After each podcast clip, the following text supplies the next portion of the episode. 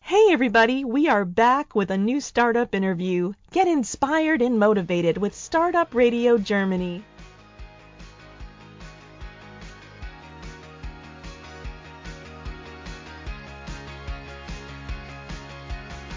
Hello and welcome everybody to our first English interview with Startup Radio DE. Today I have a guest who's currently uh, involved in a startup business.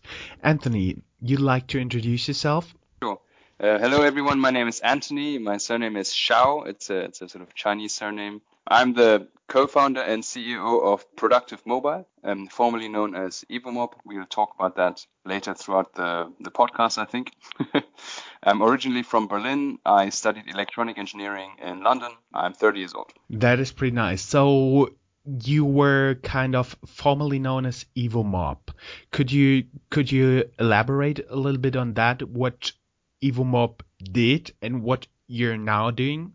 So we started Evomob just over a year ago. In fact, we we've been working on the idea much longer than that. Uh, when we had our first um, sort of software development company in India, the idea was now that smartphones and tablets are sort of becoming more and more predominant amongst users, therefore the entire World Wide Web needs to adapt to smartphones and tablets. So we were thinking who online needs to adapt to smartphone and tablets the most and we arrived at the conclusion that online shops really, you know, they, they, for them it's the most urgent. Those businesses that make money online, for them it's the most urgent to actually go mobile.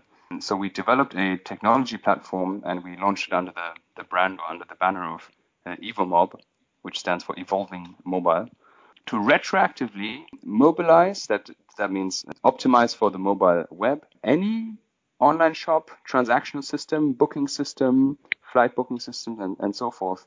Smartphone users could access the systems or those websites uh, on the go in an optimized manner.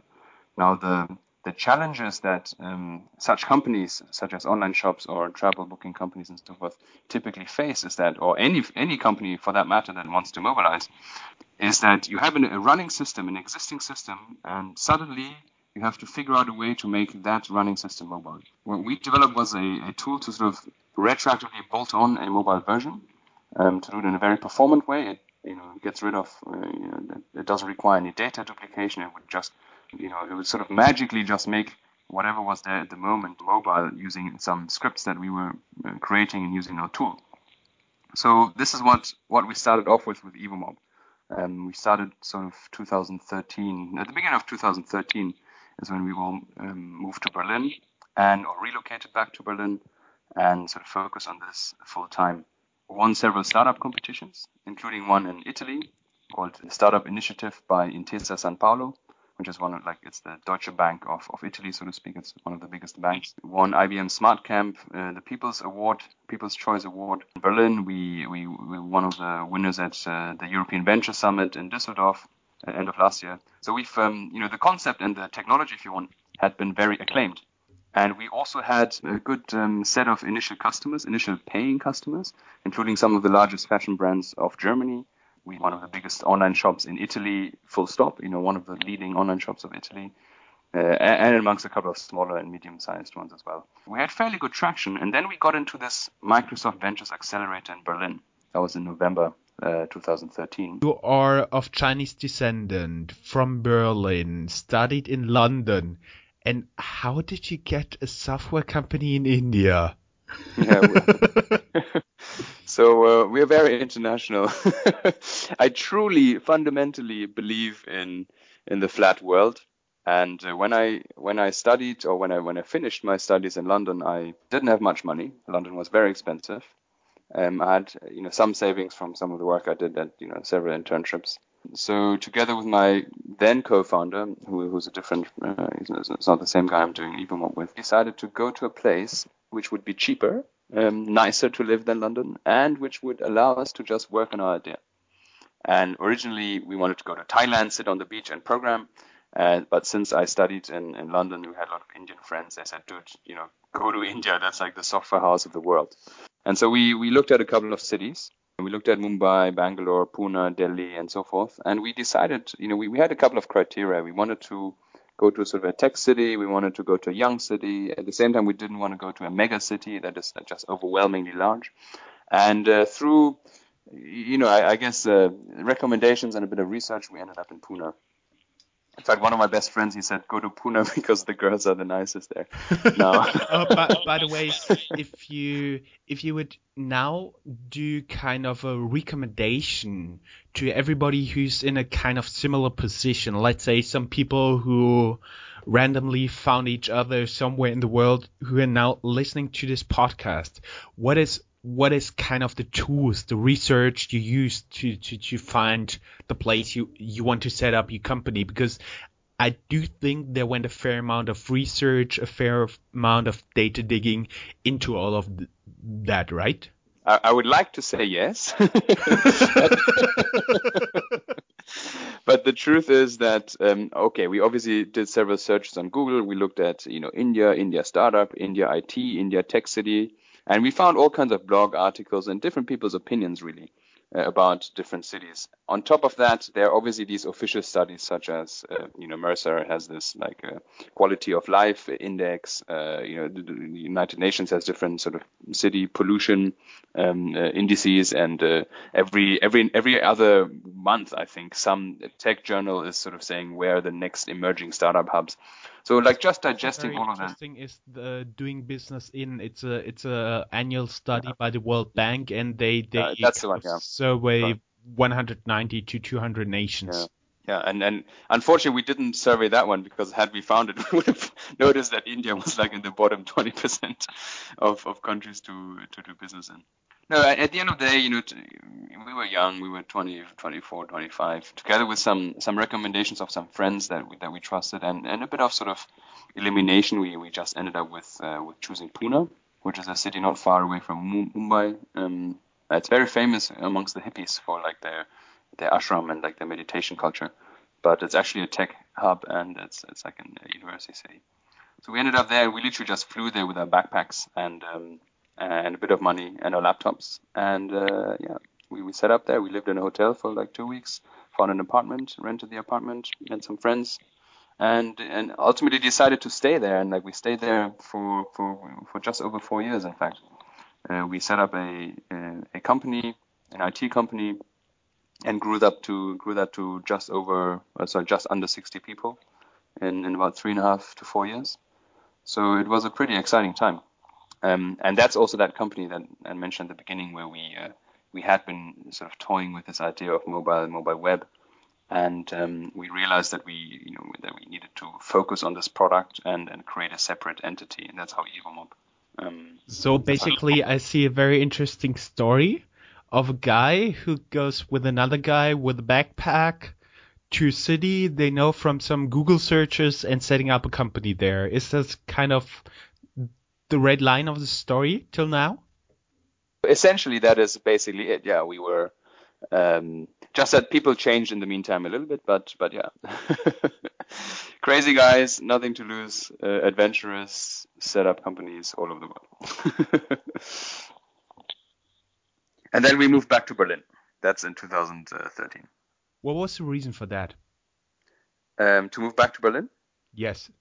So there were um, three reasons, I guess. First reason reason was that I I started to have some visa issues, but uh, I I don't want to get into this because it's a very long story.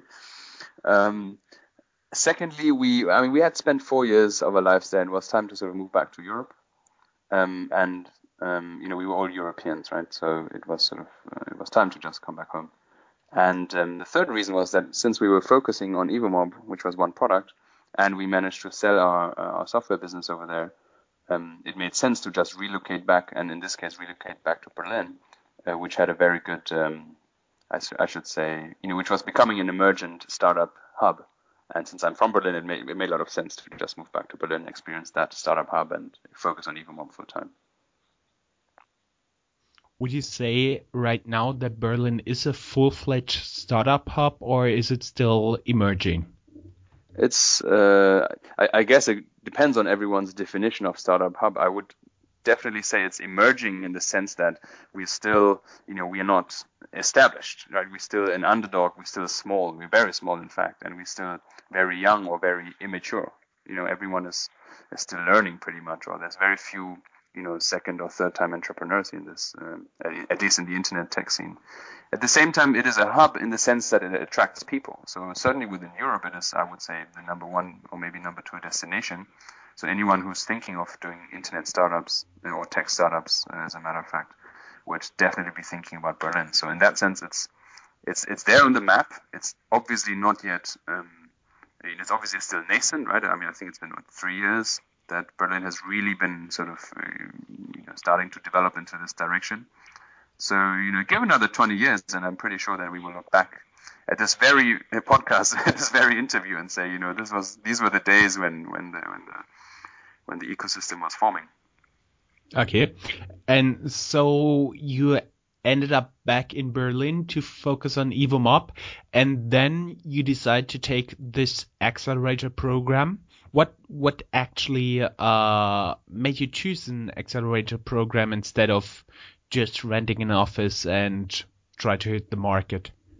An accelerator program in general is sort of a little bit like like an MBA. I mean, no one really needs an MBA, but you do it because it's sort of like a separate thing. You you know you, you have some other startups or some other classmates, so to speak, to to go through the experience with, and there's a definite end where you sort of you know you, it gives you a focus. At the same time, there's a third party, which is normally a company or the accelerator network that really cares about what you do, and it helps you focus and it helps you um, it literally normally helps you accelerate. Um, so for us, we were, um, I would say we were um, having some early successes, and we just really wanted to to know whether whether other people thought what we were doing is as good as what we thought we were doing. And so, uh, conveniently, Microsoft um, uh, decided just to create this accelerator program in Berlin. It's by, by the way, it's you know they have programs all over the world in London, Paris, and Bangalore, and, and Rio, and I don't know in uh, I think in Seattle as well uh, in Tel Aviv. So, so they, they set up this program in Berlin, and for us, it made a lot of sense since a we knew at the time already that um, that our technology could be used not only for online shops and booking systems, but also for sort of business applications or enterprise applications. So we had this feeling that maybe the Microsoft Accelerator could be one that fits us very well. Secondly, we were naturally a B2B company, right? Because we were creating a tool that would uh, that would be used by by other companies, and we thought B2B, Microsoft, you know, there's probably no more successful. Microsoft is one of the most successful B2B companies out there, and um, finally, that program was actually very, um, very, very interesting, or I should say, different to many other accelerator programs. They give you no money and they take no equity, so it's very sort of hands off uh, in terms of uh, involvement. Sorry, very hands off in terms of sort of uh, you know getting getting involved in the company and the legal entity. But at the same time, they are very hands-on to actually help the startup on the ground with literally with the resources that Microsoft has. That's from, you know, if you need software to develop on, or if you need, uh, you know, free servers, or if you need to speak to some sales expert, the, you know, they will just call up someone within the network. If you need to speak to some specific technology expert, they will call up someone within the network. So, um, you know, as a company, Microsoft is a very good um, resource to, to have at your disposal if you're a small startup. So for us, it made a lot of sense to, to apply to Microsoft. What is it actually you you right now about halfway through the program? A little yeah, bit we just more... we just over halfway through. Uh. Well, in fact, I mean, now we are sort of three quarters of the way through. Um, okay. We have another month out of four months. Okay, so it's exactly uh, three quarters. And what would you say was the most beneficial, and how how does it actually feel to be in there? Because I would assume it's it's already set up, but it has kind of uh, the feeling of a of a beta test because you're the first class there. They already yeah. kind of know what they're doing, but they're still new in Berlin, so they they might have to adapt a little bit there. Sure, sure. Let me let me address the first question first, which is how does it feel to be part of an accelerator in general, and then I'll speak a little bit about this um, this Microsoft one so in general, for me, there's a very clear uh, answer to this, which is that you're in a class, or let's say in a batch, in a cohort, with a handful of other startups. And in our case, there's nine, um, nine startups in total.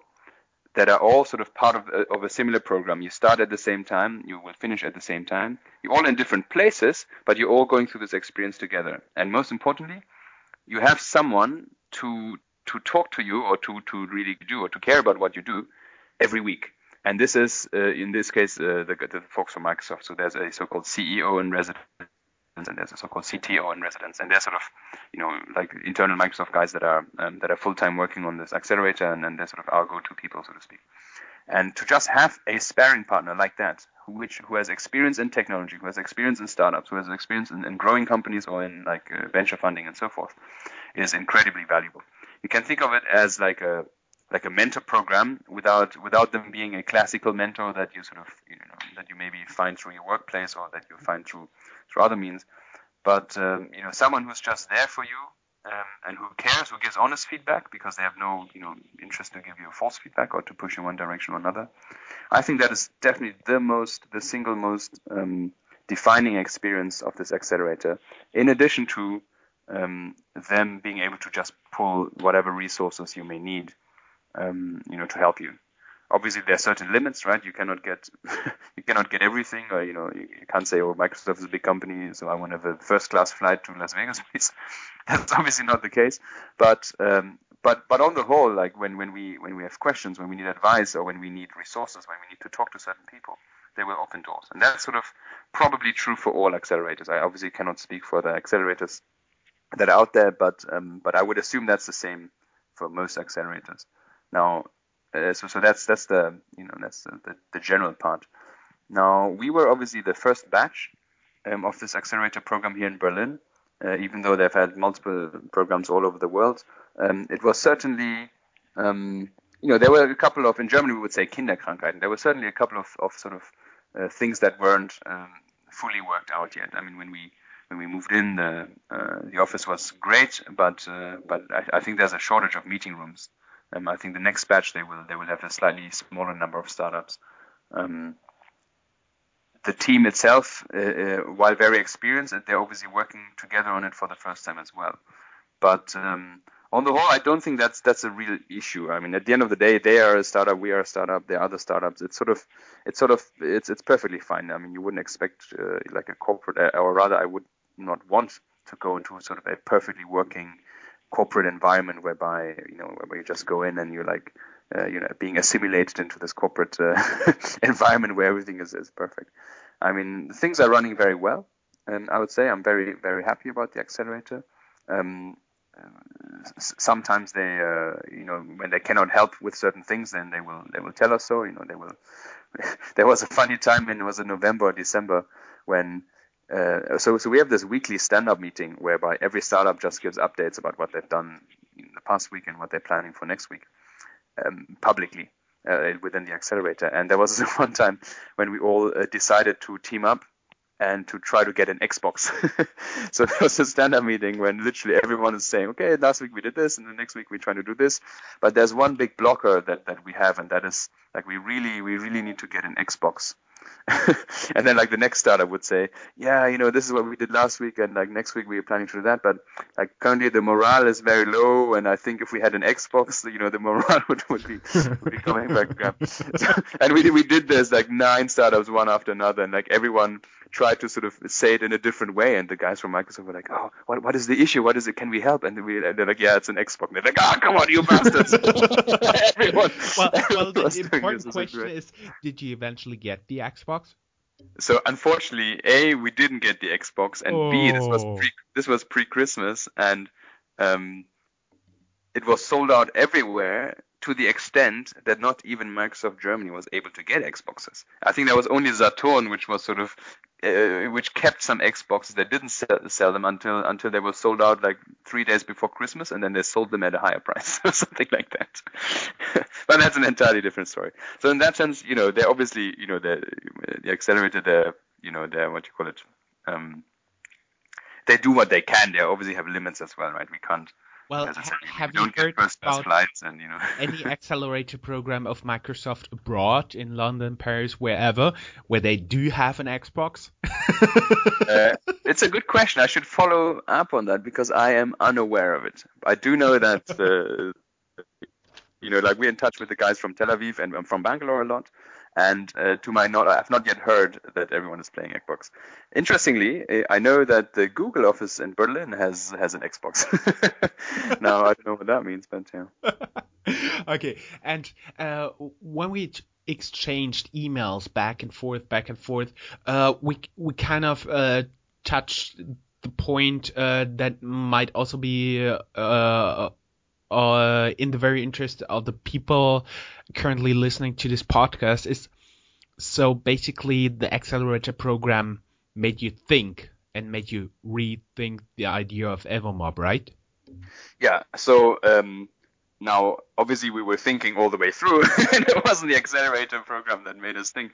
But with with the feedback that we got from the guys, with the access that Microsoft was able to give us to, in this case, um, uh, enterprise software, or like some of the understanding they were able to share with us, um, we have decided to, or we decided back in December, or just before Christmas, I can't remember, December, January, to um, to um, to pause the sort of continuous development on Evomob, to take four weeks to just explore this space of enterprise mobility in a bit more uh, detail.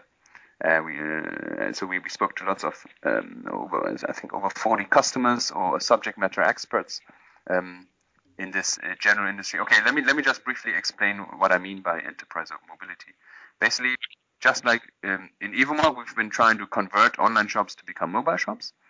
Um, there is a similar need within companies where um, everyone, every every employee of the company is, is going to have a smartphone sooner or later let's say in the next two years, pretty much that's gonna that's, that's, that's, that's what's going to happen. Now, the unfortunate thing is that all these employees cannot use their smartphones to access the company systems, e- either because they're just not compatible, because they're not secure, the policy doesn't allow it, or you know, most of the time the systems are just not mobile optimized. okay, so it's a big dilemma.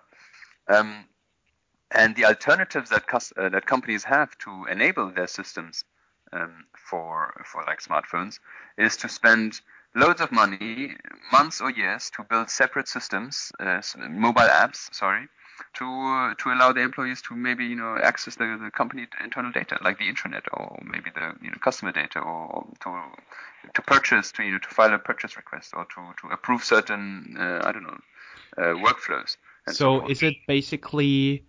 It's it's not the access to the corporate email. It, it's more like um, the enterprise resource system. program, uh, yeah, EPR software, just like SAP and every everything else that is out there, kind of access to those programs.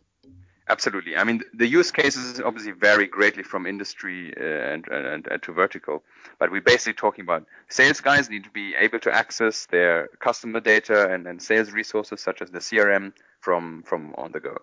Uh, every employee may want to you know check meeting room availability, file expenses, apply for leaves, and so forth. Um, HR may want to access a certain HR. You know, normally most uh, big companies have sort of internal HR help desk and so forth. That should be done. Uh, that that should be accessible for, while on the go. ERP, as you mentioned earlier, uh, reports, dashboards, um, field engineers or field uh, staff, you know, such as such as technicians, they should be able to like make purchase requests while on the go, order spare parts. Um, anyone facing the customer should be able to sort of uh, either give, uh, for example, uh, if you're working in logistics, should be able to um, give uh, stock level updates. You should be able to file a new order there and then. I mean, everything that people use paper for today, or that people use a laptop for today, tomorrow they should be able to do from their smartphone, and that is currently not the case, and it's a huge problem for for for um, IT departments and for enterprises to actually make that step.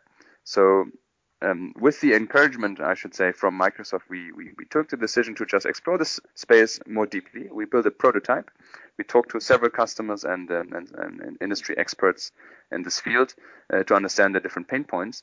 And we have um, received such overwhelmingly positive feedback about what we were uh, proposing, which is just like what we were doing at Evomob, which is to retroactively bring a system that is existing uh, uh, to optimize it for smartphones without having to write any code, without to change any of this existing system in a secure and fast manner. This is really game changing for this industry. You know, we, we showed it to the guys at Microsoft internally, and they were blown away, or they really liked it. And uh, we've actually decided to rebrand and relaunch as a separate entity, as a separate new entity called Productive Mobile. So what we do is, you know, we will Productive Mobile is the platform to convert enterprise applications to mobile in minutes, and it literally takes minutes and not weeks and not years or months. It takes minutes. I'm very pleased about that. Uh, we just sort of uh, we just finished the process of rebranding and relaunching and everything. EvoMob as a company will continue actually, since uh, you know we are, we are, a pretty large founding team. One of our um, one of our founders will continue to work on EvoMob while while me and uh, another one of my co-founders will focus on productive. And uh, so in that sense, we we found a solution whereby we can explore this enterprise space and the commerce space without uh, you know this is like a pivot without having to uh, give up what you were doing earlier since it was working so um, so we're very happy about that I see. So basically, Microsoft started its program with nine startups, and they'll end up with 10. That's a very interesting uh, way of looking at it. I would say no. I would say they would still end up with nine, even though technically they're, they're 10 companies. But um, at the end of the, the program, we have this demo day pitching event, and there'll only be nine companies pitching. Oh, I see. Because, because usually you would expect it exactly the other way around. Which way around? So you start with 10, you end up with 9. Oh, okay. yeah, I, I, guess in this case it's uh, it's slightly different. But I mean, whatever we do, we always find surprises and we bring surprise to other people. So, uh, so in this case, yeah, if we can do it the unconventional way. A consultant tried to be as analytic as I can. Could you yeah. elaborate a little bit on what tools uh, what what decision assistances you actually had from going from EvoMob to Productive Mobile? We're doing EvoMob. We had customers. We had a platform. We had well, obviously we had a, uh, a product roadmap as well. The product was still under development or was under continuous development. We had paying customers. We, we, we sort of knew where the market was going, and we you know we got feedback from our customers. We we knew that it was working. We knew that there was a need. So anyone sane would say it's it's it's it's, you know stupid to to do anything else, right? You, you know, just need to focus on that and continue. On the other side, we knew that um, we wanted to explore this enterprise space um, ever since we you know started talking, uh, thinking about it even more because we knew it was going to work. It's just that we decided that sort of now or never. You know, I, I, don't know if you've ever had these moments, but like now we're at Microsoft, now we're at the accelerator, now we have access to all those enterprise resources. We can talk to CIOs. We can we can study the existing systems that in this case Microsoft has or SAP has and so forth. Like if we don't do this now, I think we will never do this, or I think we will regret not doing this now. That was sort of the the, the main trigger. And then we said, okay, look, can we take was it two weeks, four weeks of time to just focus on on learning more about this market, learning more about this enterprise mobility market, and um, and that's what we did. Um, and, and, you know that was that was literally it. okay, I was, see. So first, I would totally agree with you because what the motto of my life is: in life, you usually regret most of the time things you did not Didn't. do, right? Correct. Because yeah. if you do something stupid a few years down the road, you laugh about it's, it. It's it's at least worth a joke, right? Correct. As long as you don't lose a part of your body or something. Correct. Yeah. But that would qualify as really, really stupid, okay? and uh, secondly, I kind of um, it was more or less a market derived strategy, a market need. You you saw th- something that really needed to be done. You also saw your capabilities and you saw a match there. Absolutely. So opportunity uh, opportunity comes, you know, in German we say, du musst die Feste feiern, wie sie fallen. Like opportunity is there uh, abundantly every day, and you just have to decide whether or not you want to explore it. And at that point in time, we had decided that it was the right sort of fit to to to explore this particular opportunity, despite the fact that we could have just continued on whatever we were doing before, which was working.